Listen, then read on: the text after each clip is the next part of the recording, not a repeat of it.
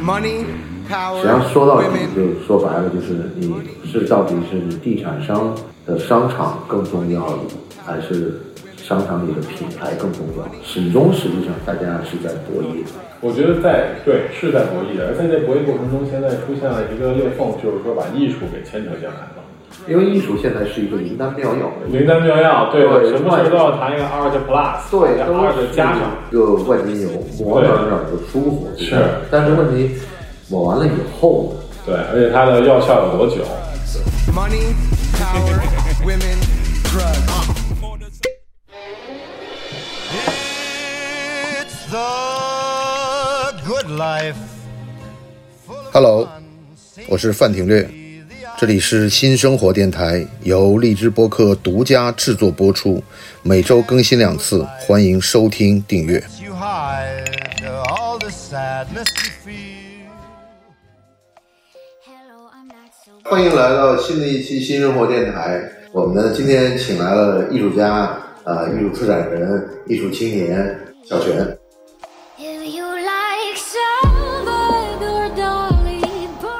因为我大概是在上中学的时候，那时候就特别喜欢一套书，就是当时出的很有名的一套书叫《走向未来》丛书。然后那个时候呢，这个书里面呢会经常引用这个达利的这个画儿，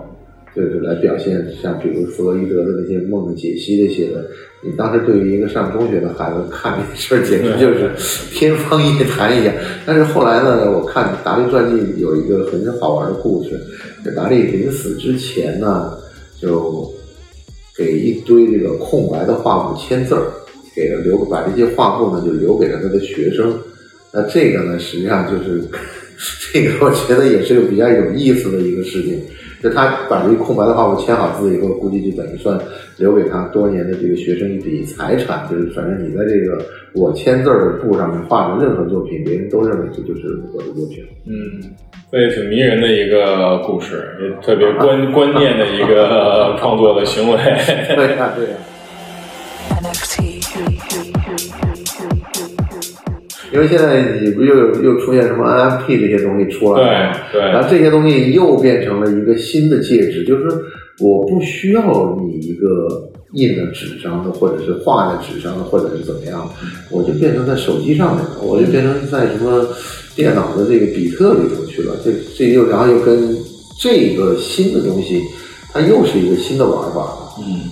对，我觉得 NFT 这个事儿最近炒的还是挺挺火的。嗯，但是这个实际上我是感觉好像是对艺术家是个好事情，就他等于有多了一个渠道。嗯，我觉得其实就算 NFT 来临之前，艺术家也已经通过，不管是零七年一月份啊，通过苹果的这个手机移动互联网出现，艺术家其实他的机会已经拓展很多了。但是至于 NFT 到底到未来吧，或者现在能不能帮助艺术家们，我我真的还蛮迟疑的。因为我觉得 NFT 的逻辑不就是一个我粗鄙的理解，它不就是一个这个口令，一个证书嘛？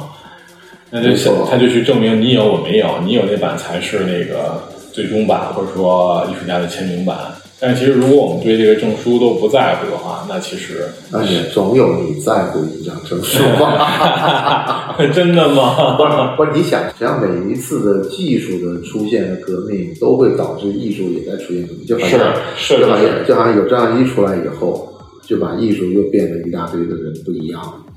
你你发现这个事情没有？是的，这个数字货币的出现，又把好多人的这小心思给搞活络了。嗯，懂不懂不知道。我后来跟他们在聊的时候，发现实际上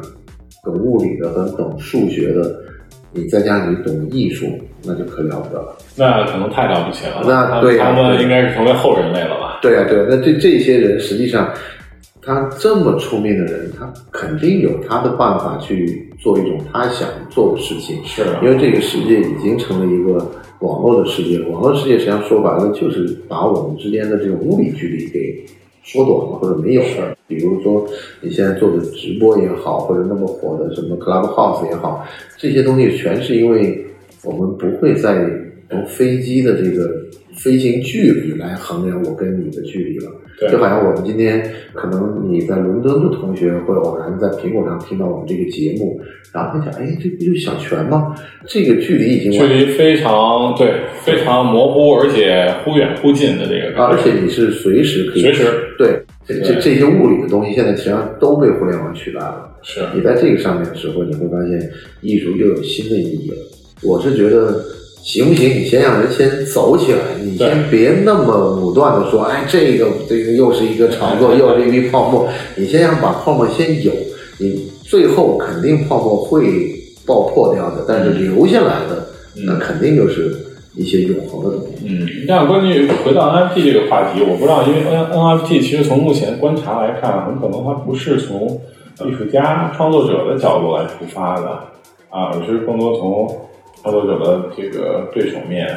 演对手戏的这面，比如从金融领域开对始发生的。对对那这个时候这个关系就很微妙。呃，那这个东西它跟艺术的最终的结合，可以在哪些层面上做结合？实际上，我之前不是总在讲，我我跟你说，好像是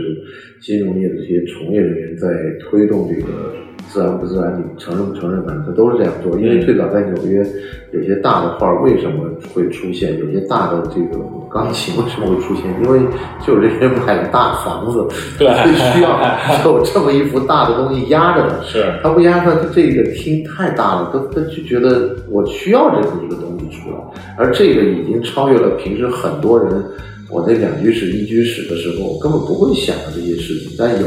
一定是有一批人，但这些人的数量非常少，就像我们看的那个电视剧《一零一万》一样，那里面那些华尔街之狼干的事情，他就是在他房间里放了很多的这种你认为像一个很普通的画，但实际上后面那些评论者讲啊，这是谁谁谁谁，啊，那是谁谁谁，但这些人呢，并不在传统的老百姓的这个眼里头很出名，但最最早下手的是这批人。Money, power, women, drugs. Money, power, women, drugs. 因为还是从他们的这个整个的财富的这个实力，以及包括他们欣赏艺术的观念的角度，我更觉得其实是这样。因为从最朴素的角度来看，可能当年艺术家是陪伴着这个酋长在一起的，他可能在部落中担当的是巫师这样的角色。啊所以其实这个艺术跟艺术品呢，它会成为一种身份的象征，或者一种阶层去区隔另外一个阶层之间的一种美学上的主张，然后进而演化成这个社会身份上的一种主张。啊，我觉得艺术其实一直有还有这样的部分。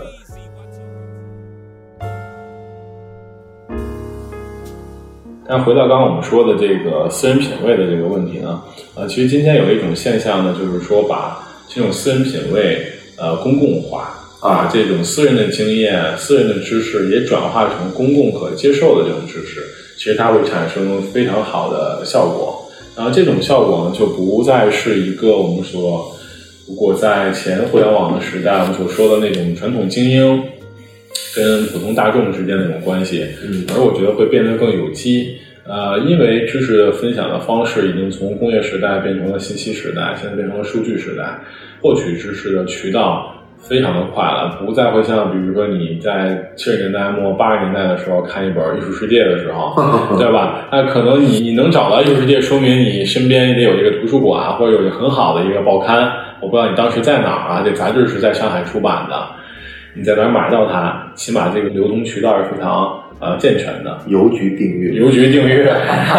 这个是已经，我估计这一代孩子已经完全是不知道还有这个渠道，因为邮局已经慢慢 丧消失了邮局基本上已经丧失了，就是因为也不写信，也不发电报了。发电报，然后那个 EMS 快递也有很多快递公司给承担了，所以你嗯你你会发现真是很有趣的事情。很有趣的事儿。前前前几天那个中国邮政的人还跟我聊了聊天，讨论讨论这个邮政系统接下来这个发展方向的问题。是啊，你现在你你告诉我，就是说你 EMS 和顺丰哪个更厉害？当然你是国家的这个必须，你还承担了大部分非包邮区的这个这个快递工作嘛。但包邮区的话，基本上你可以看到经济发达地方已经就是这个时代发展快了，就是把一些很传统的行业，就你实际上现在想想。你订报纸这个事儿，对，现在都嗯找不到报纸，对你还有这个投递员，街头都没有这个报刊亭报刊亭了，对吧？对对对对然后呢，投递员都蛮蛮稀罕的了。呃，对，然后他现在他每天送的这些东西，可能也是还有报纸，但是非常非常少。而且这张报纸上面的信息，其实，在前一天晚上凌晨三点、两点，你可以在抖音上、微不博上一定两三点，那可能你睡得早，但你早上就八点钟就得到你的那个今日头条肯定是有的。对，但是其实你可能会在十一点或下午两点啊，傍晚五点收到那份纸质的报纸其实你的消息已经，呃，已经过，就时效性它已经过了。是，但是你还不能否认的一点就是说，比如像你做艺术的评论这种东西，没有那么强的时效性的话，你还是会渴望在一张纸上面把你的观点印出来给大家分享。不过，哪怕就现在变得可能更加私人一点，你在私人邮件里面，嗯有人订阅你的邮件，像一个艺术杂志一样的订阅你邮件，那当然这个我觉得现在这个邮件是非常好的对对，现在现在也很多人是在做这种事情，包括这些我订了很多杂志的，就是他让你注册邮件，然后他会定期推，就是每天早上都会推送给你。这个实际上也是绕过了邮局了，嗯，对，没办法。对的对你说这个事儿，我就突然跟你聊的时候，突然想，这个邮局在干嘛？你好像前前一阵儿那个中国邮政的朋友们，啊在我工作室一块儿来来畅谈吧，也头脑风暴啊嗯，其实忽然间他们现在发现，因为传统这个邮政的这个业务的下降，出现了新的状态，就是他们的空间现在过剩了，呃，大量的店面其实并不需要去承担收发呃邮件的功能了。那它的空间拿出来干什么呢？其实就是摆在这种传统型的企业行业的一个很大的问题。做奶茶了。就当然可以了，所以他们已经在厦门有一个这样的项目了。对呀、对呀、但但是是这个时候，邮政在回头看的时候，他们发现它在上海的市中心的核心区有很多很好的地段，有很多很好的房子跟空间。这个时候，我觉得想象力就会蛮多的了。就这些、呃这些空间可以在新一轮的城市更新中、新的文化的生产中，可以扮演怎么样的一个角色？实际上，主要的问题就是在过去的年代里面，他们是扮演信息传递的传递者的角色。是，但这个传递现在不由他们来，不由他们来担任所以这么一个巨大的行业，哐就倒下来了。但是我们现在扯的这个，扯的这个有点稍微稍微，我觉得有点跟 其实其实这就是艺术。你在任何一个偏僻的小镇，就就好比你现在去看那些传统的美国西部片，它基本上就是一个大马路旁边横着有一个村政府或者镇政府，旁边可能是一个医院，这旁边可能是个邮局和一个书店，然后那旁边可能是个法院或者什么一个派出所，它就是一排 临着这个街建立的，这是可能最早城市的雏形。就是我记得很清楚，就是我们刚那会儿刚搬到深圳的时候，解放路是可能深圳最早的一条马路，然后有公安局，有新华书店，有这个呃还有什么，反正就全部集中在那片一个片区啊那那个片区。但是你有没有想过，你刚才讲到这个房地产的时候，你有没有想过，这个我们现在的艺术的推动，实际上是房地产在后面推动。嗯你可以看到美术馆，你可以看到这些大型的这种基建的项目的这种投入。当然，我说的是这种公共建筑，实际上后面全是地产商在做。是是，我觉得这其实就是空间上面的一种巨大的一种空间实践。就像我们前两天刚看的这个浦东美术馆，浦东美术馆，对，我觉得背背太棒了后是陆家嘴开发集团。对集团来做的。对，做的非常棒，而且他我一朋友跟我讲，那块地都很值钱，这太值钱了，它就在那个陆家嘴的一个 最核心。最核心的一个地点，对吧？这个这个外滩这个一百年建党的灯光秀，那个一百的字那个字母就在它前边儿。啊，对啊，对，所以你能知道它这个位置是，要讲号称是上上百亿的一个土地吧，是这样，但是盖了一个特别漂亮的美术馆。对，让努尔的设计，它的这个设计我觉得非常好，它的概念到执行到整个馆的空间的运用都很不错。他谈了一个领地的一个概念，就是美术馆是一块领地，那么你去美术馆的时候，你会进入到美术馆的边界的范围。所以这是他为什么把周围的景观啊，跟这个临临水的这个滨水步道也做掉了，啊都使用同样的一种山东呃白马这个大的花岗岩啊，然后整个的美术馆内部的地板也是这花岗岩，外立面也是这个花岗岩。我是很多时候你对建筑必须充满感情。嗯就好像之前大概是几年前，我在朋友圈里看到很多人对这个原来上海美术馆的搬迁嗯充满了这种指责，但是我觉得那个美术馆太小了，跟这个城市的体量根本不相当不。相当。但是我看到浦东美术馆的时候，我就觉得这个是一个跟上海这个城市很能够搭配的，就有点像我我去的那种感觉，很像我第一次去蒙马的那种感觉。嗯嗯而且就整个的就是这种宽敞，还有这种设计的这种方式，你会觉得就是一个标准的现代化的美术馆。这个完全是跟以前一个用，我不知道以前上海美术馆是好像最早的是一个俱乐部还是什么跑马厅对对对，你说你那个地方，你变成一个美术馆，当然那是很多人对艺术梦想的一个最初结缘的地方。但是你如果城市继续在扩大，然后你继续保留着这个时代的面积和这个空间的话，我总觉得还是落后于时代。但现在这个美术馆出来，你会觉得很骄傲的说，它是特别为这个城市，特别为那块地来设计没错没错的，而且它的功能就是为了展示艺术、收藏艺术，没错对吧包括其他的设计啊、表演。我我印象中感觉好像应该国内目前还没有一个比它更优秀的这种。从空间上，我觉得确实是。对，就这看到他的那个海报了吗？跟他的那个视觉，看到了，那个也不错吧？对对对因为那是我设计的，那个是我看到的似曾相识，太主要是我事务所，我事务所设计的，我们很好的设计师。啊！嗯，对，然后我就觉得有了这个美术馆之后，你就可以期待出你会看到有很多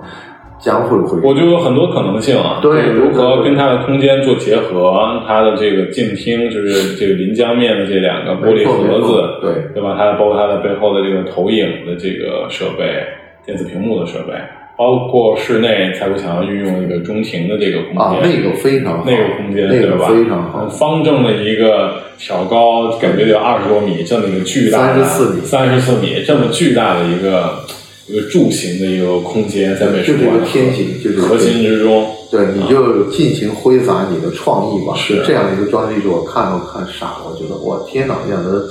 这个做法简直就是，我就没有想到，就是说他能够，他实际上他这次没有用那种烟火的手段来表现他的这种艺术思想，嗯，非常非常好。而且后来再想想，几个其他城市好像再出来的都没有这样的震撼。嗯，我觉得这个也是会可能在未来吧。我觉得在未来中国的其他的呃城市，不管也超一线的还是一线的城市，可能未来也会有这样的基础设施的投入，未来会出现呃更多这样的基础设施、这样的美术馆。但是目前来讲的话，上海的这个呃敢为天下先啊，也是走在我觉得其实中国的这个文化的比较靠前的这个地方。实际上，我也在呃之前的节目也谈过这个问题，就是说城市的运营的角色是落到了地产商手上。嗯，他们都变成了城市空间运营商、没错美好生活服务商、对对对对，你可以看到城市会客厅的构建者对，。你想，你看当年太古在成都落成之后那样的一个冲击力，跟其他地方就是完全不一样。你根本没有想到那一个地块儿，包括 FS 的出现和这个态度的出现，把整个成都就一下给拎拉起来了对一下给拎起来了。就时髦了很多，当然当然，也变成了出行的目的地，年轻人都很喜欢去。对里面发生公共的文化、时装秀，各你种再想北京在太古三里屯出现之前，之前是什么样的？对，然后大家可能那会儿还喜欢去王府井，但是现在我估计时髦的所有的事情发生，都集中在了这个三里屯儿。嗯，但是北京可惜的也是只有一个三里屯儿，啊，可惜的就是哎呀。你们你们这些脱北者太刻薄了 我主要是对我的家乡爱的深沉，所啊，以刻薄一点。好吧，好吧，我只是觉得就是说，呃，你会发现他们这些的做法就是。城市运营商基本上改变了，就，所以我后来对那些呃再去逛街道，我就对这个概念我完全没办法接受，因为最后你可以看到这些最早有城市概念的是伦敦、巴黎、纽约，它没有这种小店了，小店基本上是只会存在，比如像美国一些很偏僻的州、这些农村的地方，它有这种世代相依的小店，而且这种小店在城市这个运营成本越来越高的情况下，你让它靠卖杂货物，怎么可能这个生存下去。嗯所以那个时候讲，有人在惊呼要保护上海小店，啊这个小店你是可能有你的回忆和感情在里头，但是从一个城市的管理者的角度来说，这种小店实际上跟这种 shopping mall 和这种大的购物中心，但当然了，这个大的购物中心跟国外也有很大的不同，就国外很少有这么大的购物中心放在市中心的，但是在中国目前的情况下，反而是市中心存在大量的大的购物中心，在郊外始终没成形成气候。嗯，我觉得中国的这个购物中心，包括呃地产空间运营的这个部分，其实是呃，我觉得是另外一种生态了。我有的时候会觉得这种空间实践比欧美经典的那种城市规划跟都市主义的方式，呃，来的有点不一样啊啊。我觉得有时候我们的因为你是按照快进键走，快进键走的，而且我们的这个购物中心、百货商店扮演了一种美术馆的角色啊其实，其实你看新世界地产，它就有意识的把它的这个 K 幺幺打造成这样的一个，就购物中心加艺术中心的这么一个结合体。嗯然后，其实有更多的效仿者们在过去的这个十年来吧，不断的在这条路上继续高歌猛进发展。现在出现了什么策展型的零售啊，出现了这个呃各种不同的体验店。呃，我觉得这个模式其实是在中国今天是很鲜活的一个部分。其实这些部分里面，艺艺术呢，我觉得也在这里边开始有了一个新的界面，可以和这个观众、消费者或者路人去见面。我私人觉得啊，这是一个我们这儿与纽约、伦敦不太相同的一个地方。但我一直我坦率地讲，我、嗯我觉得 K 幺幺是旺丁不旺财的一个案例吧，就是说人很多，但是你会看到里面的店的生意并没有因为这些人潮的出现而变得生意很好。我觉得这是一个商业上的新课题，但我们可能也不是嗯跟商业地产有特别深刻的观察，但是我起码我从广州和上海的看这些店的变化，我发现一个问题，就是说它的商户可以说流失的很快，因为没有达到他要的那么好的生意。就是艺术搬进了商场，可能是对艺术工作者或者艺术家来说是一个好事情，嗯但是对于在这真正承租的这些商铺来讲，是不是给他带来了真正的效益？你把艺术馆、艺术展览中心或者这种放到了商场里面，但是对于商家来讲，他有没有获得真正的我我效益？觉得这个里面其实特别需要去运营吧。我觉得管理者们应该不管从商场的运营，包括呃美术馆的运营，包括隔壁去，隔壁不远的 PX，嗯你觉得实际上我们都经常会去这些地方，嗯那你看这些店的业态，就是是不是大家都不愿意在线下去消费？当然，我说的还是餐饮啊，对，餐饮是必须要在线下消费，你不可能说你都在线上消费，变变成最后慢慢剩下的那些那些其他的店，我觉得好像最后还是要让位给奢侈品，你一楼变成还是是牢不可破的这个定义，就是最贵的地方全是被这些大牌给拿了。你真正说你的艺术能带来销售吗？我现在感觉好像市场给予的答案是否定的。嗯，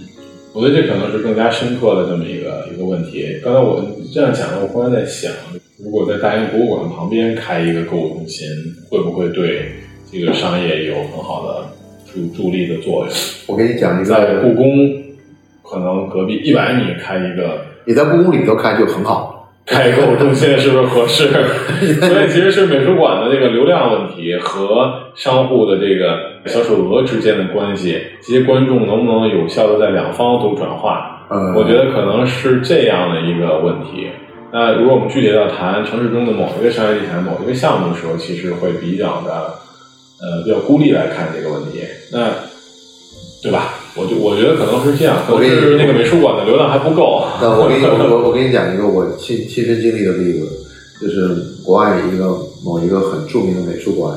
来上海的某一个画展的开幕，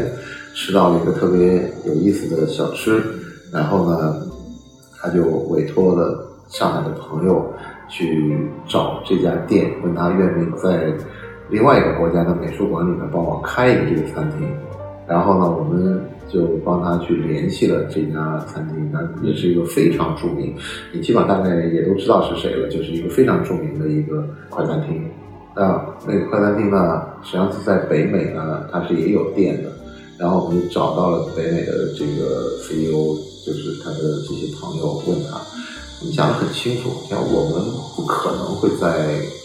美术馆里开一家店的，因为这个流量不足以支撑我的生意。像我们的店首选是在购物中心，因为购物中心是能够保证我的这个销量的。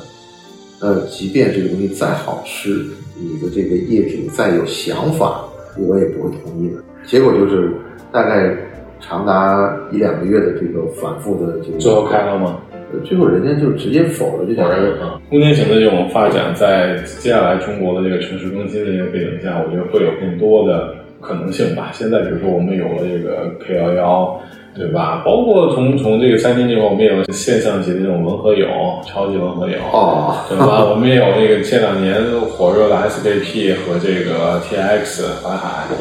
呃，接下来还有怎么样的这个可能性？然后这种可能性，其实我觉得到目前为止还是大家在过去五年的经济周期里面去做一些试探、一些尝试啊。我觉得这种尝试可能会试出一些点，接下来会在下一个经济阶段中会去释放出来。但是您在这儿说的时候不疼不痒的在试错，但实际上对于餐厅来讲，可能大家都是这样想的啊，这个地儿两三年以后会火，但问题这两三年的时间谁来陪你熬？谁来熬？我觉得这是一个做有趣的问题。这谁做那熬汤的骨头？这是大家可能是市场经济，大家自己要去做这个判断了。没错没错。对，而且其实呃，如果我们更加呃露骨的一点来谈的话，其实哪些店给了租金也是个问题，甚至比如说这些很活跃的这些商业的品牌，我说这个商场的品牌、购物中心品牌，它背后的多元化的股东，谁是真正的做那个骨头汤的股东？呃这这个都是很很有趣的。你知道，在疫情期间，零售业特别震惊的一件事情，就是路易威登在九龙仓的一个旗下的某个商场撤店了。那是好像号称是全球最大的一家店，后来就撤掉了。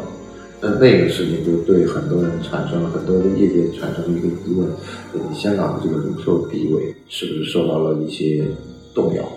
你明白吗？就是说，这种巨大的上千平米的店，如果关掉的话，它的一个指标，实际上这两边实际上据说业界的人说，实际上就是个互相博弈，就是品牌和开发商和业主之间博这个租金，对对对嗯，但因为整个疫情之下，你的确是有些变化嘛。那你这个时候你发生的这些变化，实际上都是一些标志性的事件，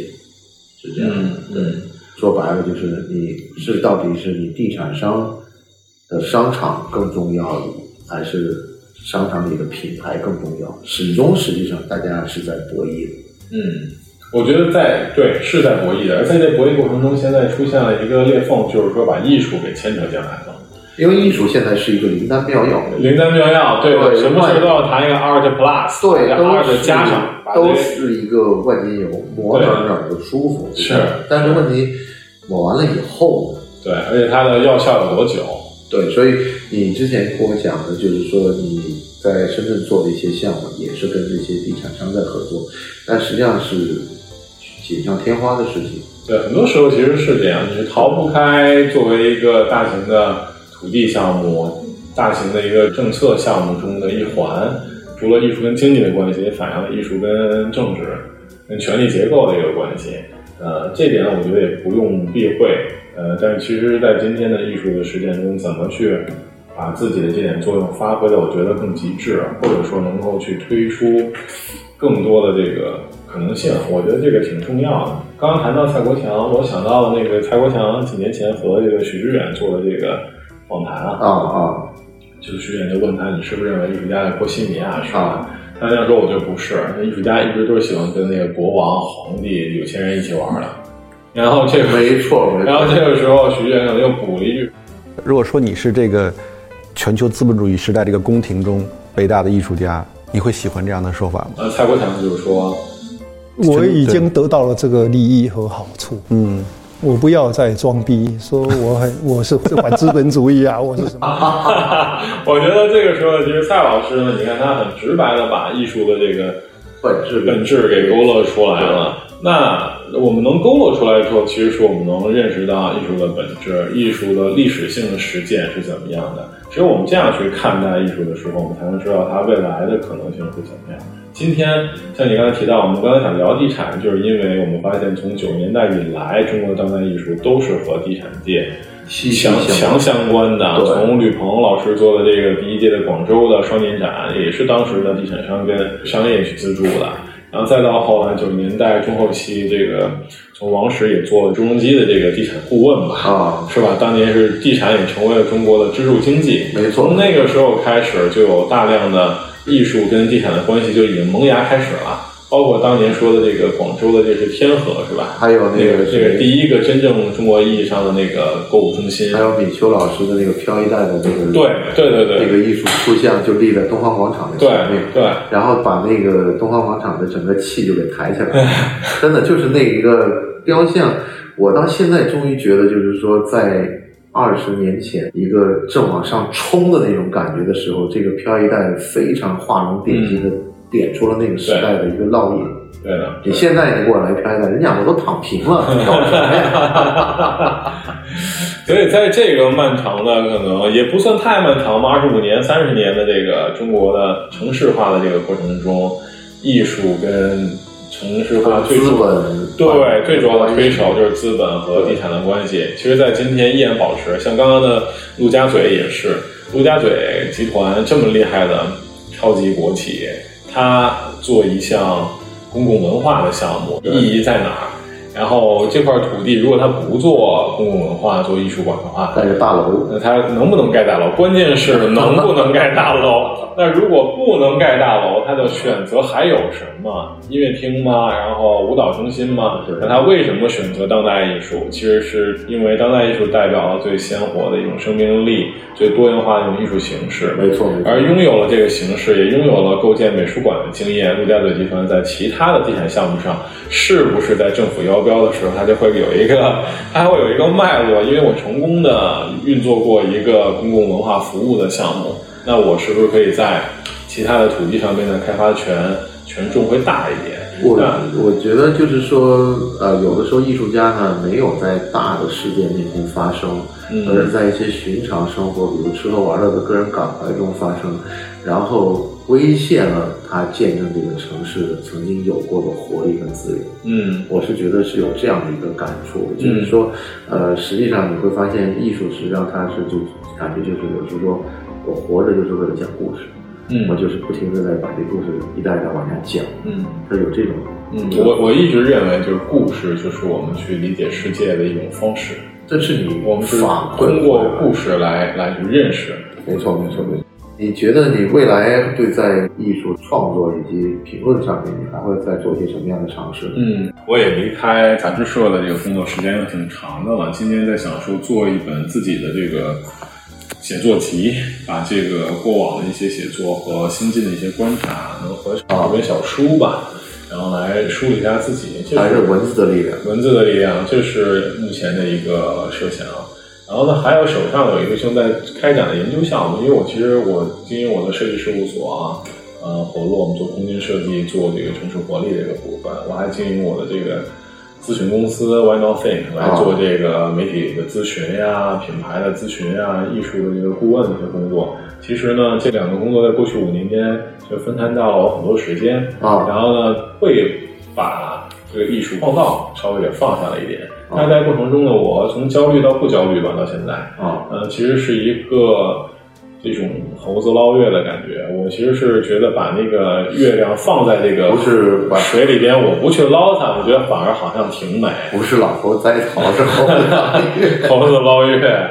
对我觉得如果我去捞下来，可能就碎了。啊。这个其实这个体验很有意思。那我呢，过去五年也有点纠结，也有点这个这个迟疑啊。那我目前呢，其实还是按部就班，把我自己的呃生活啊、工作先处理好。那艺术的这个表达呢，呃，我觉得其实慢慢会发现我自己是忘不了，哎，我也会去勾着我去做点什么事儿。太好所以目前的呢，我就在准备明年会在香港参加一个群展，啊讨论亚洲的这个艺术家之间的这个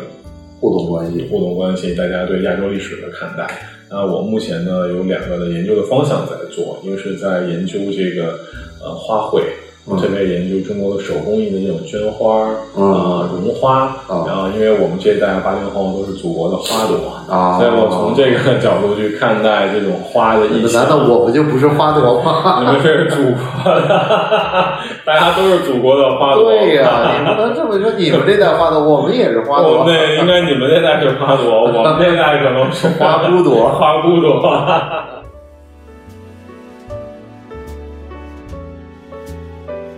我们那个总会问一个问题，就是就你人生的意义是什么？呃，这个问的特别好，我马上回答。我认为人生没有任何意义。这是呃，关键是下半句，我我的说法是，我认为人生没有任何意义，但你要抓住一个东西，说就是它了，啊，这是我的自己的一个信条。那你现在抓住了吗？呃，我抓住了，啊，就是这个东西就是艺术。太好了，啊，就是我喜欢这件事儿，然后我对这件事儿有诉求、有表达，我也有荷尔蒙。啊然后这件事呢，在今天呢，我呢，呃，也能够通过艺术，虽然不通过艺术市场的这种买卖交易，但是我可以通过艺术的其他的经济方式，继续去支持我自己，啊去进一步的拓展艺术的可能性。我觉得这个对我自己来说，我自己蛮很很满足。对，非常好，非常好。那今天非常感谢小泉来跟我聊了这么长时间的艺术和商业地产以及这些各个方面的问题啊，希望我们有机会再聊一次，好吧？好好，谢谢 Simon，好好谢谢谢谢。拜拜，拜拜，也感谢我们今天的这个听众朋友们，然后我们这个比较漫谈这个时光，对也希希望不是一个带来一些愉悦。希望不是个助眠节目。